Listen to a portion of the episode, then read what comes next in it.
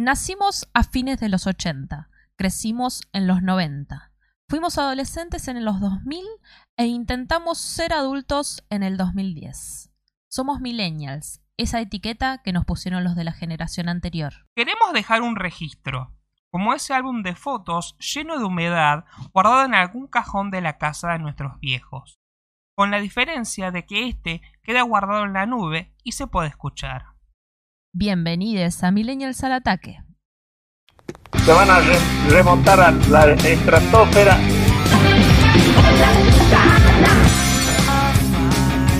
Buenas noches, América. Tenemos que tratar de no robar por lo menos los años. Yo soy una chica del 2000. La pelota de los años. Depositó dólares, recibirá dólares.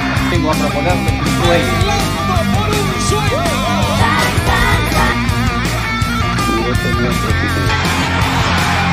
Estamos vivos, estamos los 33 mineros vivos. Ave Mustafa. Ramón Cortés y toda la luz. Y él me lo demandó.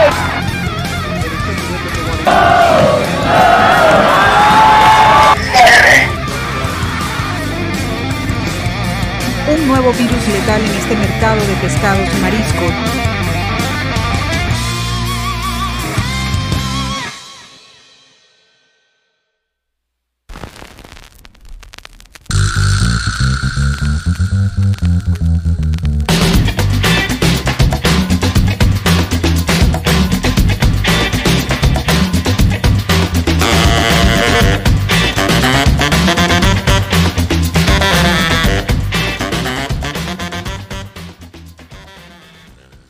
Buenos días, buenas tardes y buenas noches. Mi nombre es Sabrina. Y yo soy Félix. Esto es Millennials al Ataque para vagamente comprobado, episodio número 12.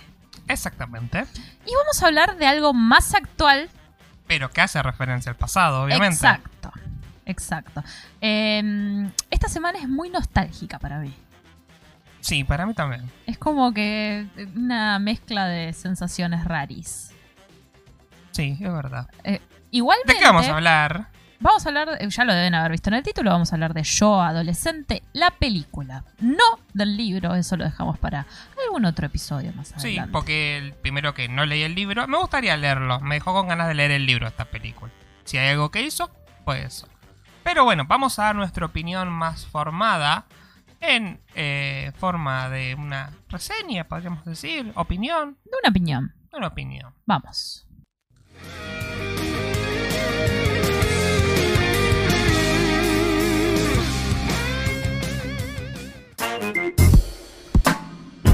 Yo Adolescente, la película basada en el libro homónimo, se estrenó el 23 de julio de 2020 por Cinear, el canal argentino de cine nacional, y en su aplicación de streaming el día siguiente. La historia trata de Sabo, un adolescente de 16 años de Parque Chacabuco, capital federal, que tiene sufrimientos típicos de un adolescente, enfrentarse a sus padres, buscar el amor, descubrir la sexualidad, buscar una identidad. Mucha gente esperó con ansias la película por conocer el fotolog donde surgió la historia, por conocer a Sabo, por haber leído el libro o por la nostalgia que le generaba. En mi experiencia personal no tenía ninguno de estos bagajes anteriores, aunque me interesaba ver cómo iba a retratarse la adolescencia del 2005, el momento en el que yo fui adolescente también. La película arranca con un recital de Árbol, y me resultó un poco absurdo y gracioso llegar a la realización de que jamás imaginé que iba a ver en una película a una versión ficcional de la banda. Árbol fue una de las bandas que marcó mi adolescencia y para el personaje principal de la película, también la música y los recitales son un elemento clave para su desarrollo. ¿Sentí nostalgia? Más allá del uso de algunos elementos en particular, música, computadoras del 2005, celulares, cortinas de noticieros, me parece que la película no jode mucho con los golpes nostálgicos. Son parte de la historia y de su contexto. La historia podría estar sucediendo más o menos de una forma similar en 2020. Bueno, 2019 digamos porque pandemia. Hay una búsqueda de apuntar a un público adolescente actual, pero seguramente haya un valor extra en quienes hayan sido adolescentes en el momento. ¿Quién te dice? Quizás un padre que fue adolescente en ese momento y ahora tiene un hijo adolescente o preadolescente. Los dramas están bien llevados, son elementos que le pueden pesar a cualquier adolescente, incluso adulto joven. Mi yo adolescente probablemente se identificaría mucho con cosas que pasan en la película, al punto de sentir que hay cosas que se extrajeron de mi vida propia. Aunque el conflicto parece disperso, al principio parece que es un drama amoroso, después parece que es un drama de identidad sexual, después parece un drama filosófico, después parece un drama de relaciones personales, pero en realidad creo que el conflicto es siempre el mismo, ser adolescente. Parte de la crítica le achaca a la película tener una estética similar a las ficciones de Cris Morena. Incluso hay algunas referencias al pasar y hay actores de esa factoría. Pero no me parece que sea algo negativo. Al contrario, le da valor. Usa esa estética para hacer una suerte de parodia o crítica a ese tipo de ficciones. Estos son adolescentes que toman alcohol de manera regular, tienen relaciones sexuales, se drogan, se relacionan, se pelean, se amigan y no cantan después todos juntos en un estadio lleno como si nada pasara. Hay causas y hay consecuencias en sus acciones. Todas son serias y hasta hay una idea de crear conciencia, pero sin juzgar moralmente a los personajes. Son cosas que pasan y seguirán pasando y hay que trabajar mucho todos juntos si queremos evitar que esas cosas pasen. El desenlace de todas formas me parece un poco abrupto. A pesar de que había algunos elementos de la película que lo sugerían, siento que fue algo exagerado e inesperado, y siento que buscó este efecto, el último, lo inesperado. Esto lo digo además sin haber leído la obra original en la que se basó. En general la película me pareció una buena experiencia, no pecó de buscar el efecto nostálgico, buscó contar historias adolescentes que estén bien construidas y que pueden ser en alguna medida atemporales y universales.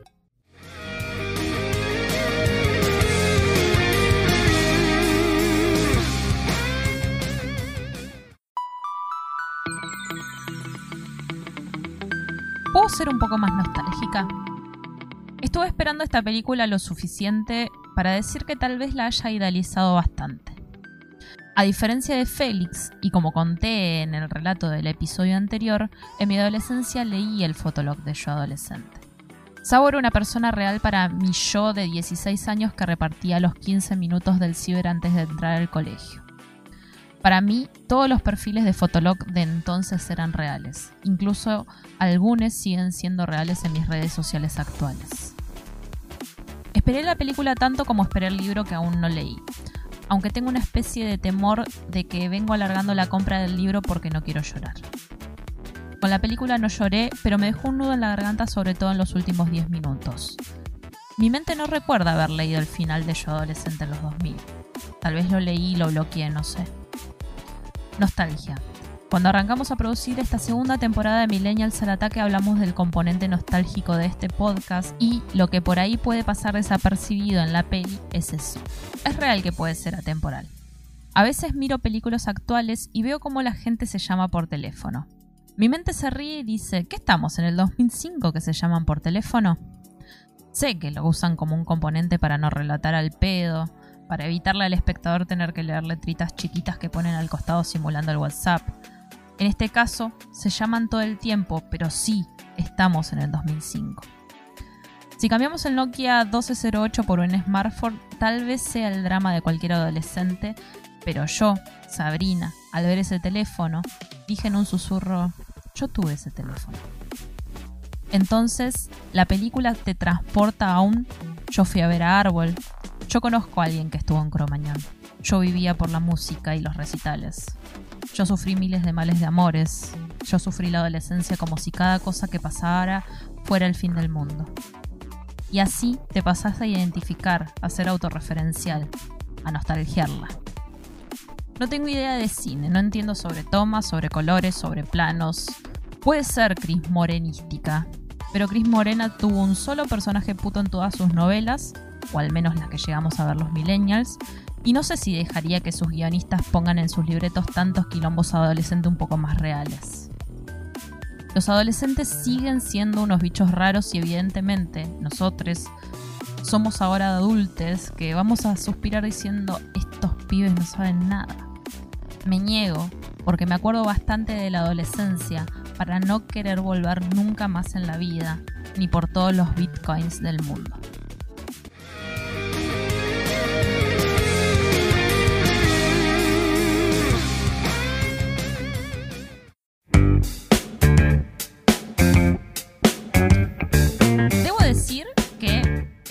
Pablo de Árbol era bastante parecido al que conocimos. Em, sí, ponele. Eh, a mí me llamó la atención, fue como... ¿Para? ¿Son? No, no son. ¿Son?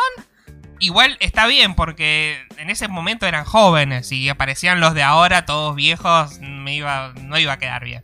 Vos decís que Eh. ahora están viejos y con panza y... Seguramente. Ya tenían medio panza en esa época, pero cervecera, seguro. Pero nada, pensé que iban a poner los originales y dije, no, está bien, no hace falta poner a los originales.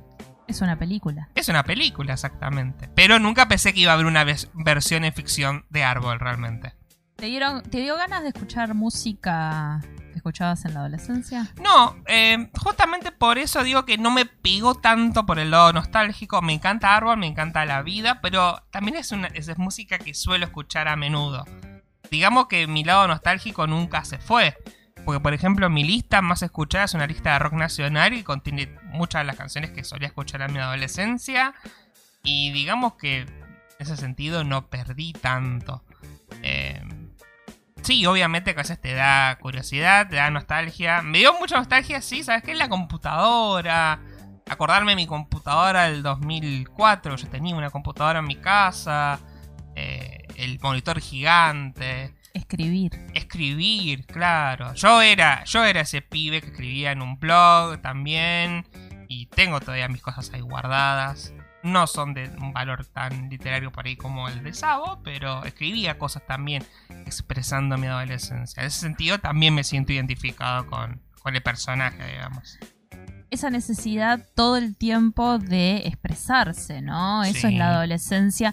Y creo que más, a- más allá de ser una película que intente traernos otra vez el 2005, que como digo, no quiero que vuelva, sino que eh, intenta, para mí, mostrar un poco que esos dramas adolescentes siempre van a ser subestimados al final. Sí. Por los adultos, ¿no? y que a veces esos dramas sí tienen un valor, sí pueden ser más graves de lo que parecen, ¿no? Como uno que dice, bueno, ¿qué, eh, ¿qué importa? Son pibes, ya van a aprender, ya vas a crecer. Y es un poco lo que dice Sabo, en- bueno, en lo poco que pude leer de su libro, ¿no? Como, bueno, eh, por ahí no habría que subestimar tanto a los adolescentes. También lo digo siendo docente y trabajando con adolescentes, ¿no? Qué difícil es saber conectar. O sea, uno fue adolescente, pero llega un punto en el que deja de serlo.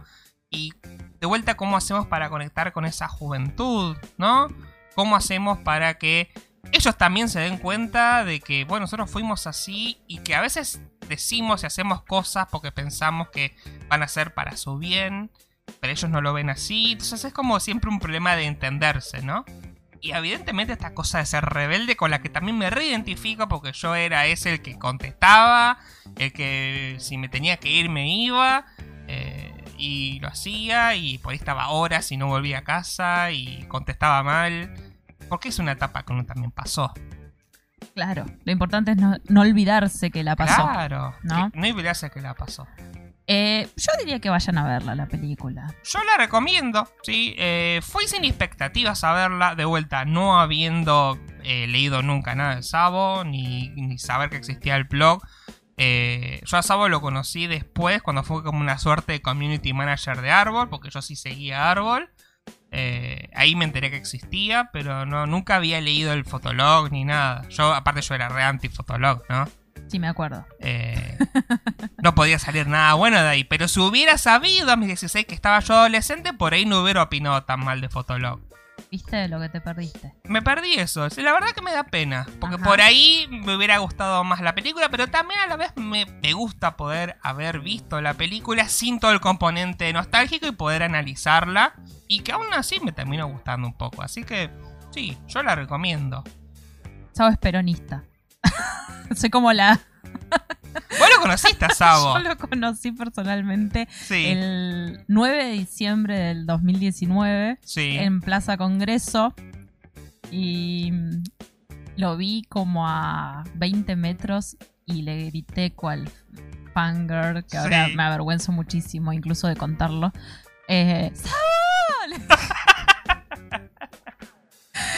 Em, ¿Y él cómo reaccionó? ¿Se asustó? se cagó de risa Sí. y me pareció muy tierno porque me acerqué, me dio como que uno in- no int- intenta no invadir en ese momento. Claro. Pero fue un puedo darte un abrazo.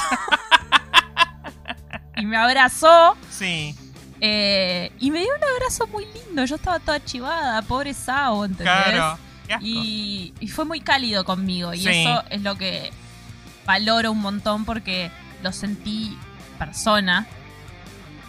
Y lo sentí real, como dije en mi relato. Claro. Era una persona real. Y yo calculo que para él también debe ser como muy lindo saber que algo que hiciste también le llegó a tanta gente, ¿no? Que es algo que ha dicho en muchas entrevistas, como, bueno, yo fui también muchas cosas para un montón de gente que me leyó. Y bueno, la premisa es, a alguien le debe estar pasando lo mismo que yo en este momento. Y creo que la premisa de la película también mostrar cosas como que, bueno, eh, también esa cosa que uno se encierra y que uno no espera que alguien pueda entender lo que nos pasa. Y en realidad sí, hay mucha gente que puede llegar a entender lo que nos pasa. Y eso es lo que quiere eh, mostrar la película también en algún punto, ¿no? Exacto. ¿Sabes qué me dijo Sabo cuando ¿Qué te dijo? volvimos? Ah. Este es un capítulo corto, no queremos eh, influir en sus expectativas de la película ni en sus opiniones, por eso los, los invitamos a todos ustedes a verla y que nos cuenten, ya sea en los comentarios a través de YouTube o a través de nuestras redes sociales, qué les pareció la película y qué opinan al respecto. Eh, por lo pronto, nada, desde acá me quedo con el recuerdo de yo adolescente. Recuerden que la película la pueden ver por Cinear durante esta semana. Esto lo digo este lunes, ¿no? Eh, va a durar creo que hasta el viernes. Y después, bueno, después va a tener que torrentear algo así para verla. No sé qué va a pasar. O por ahí se socializa, Bueno, no sé. vaya a saber. Pero bueno, la pueden ver todavía en este momento en el que sale este podcast. ¿Nos vamos? Adiós. Adiós.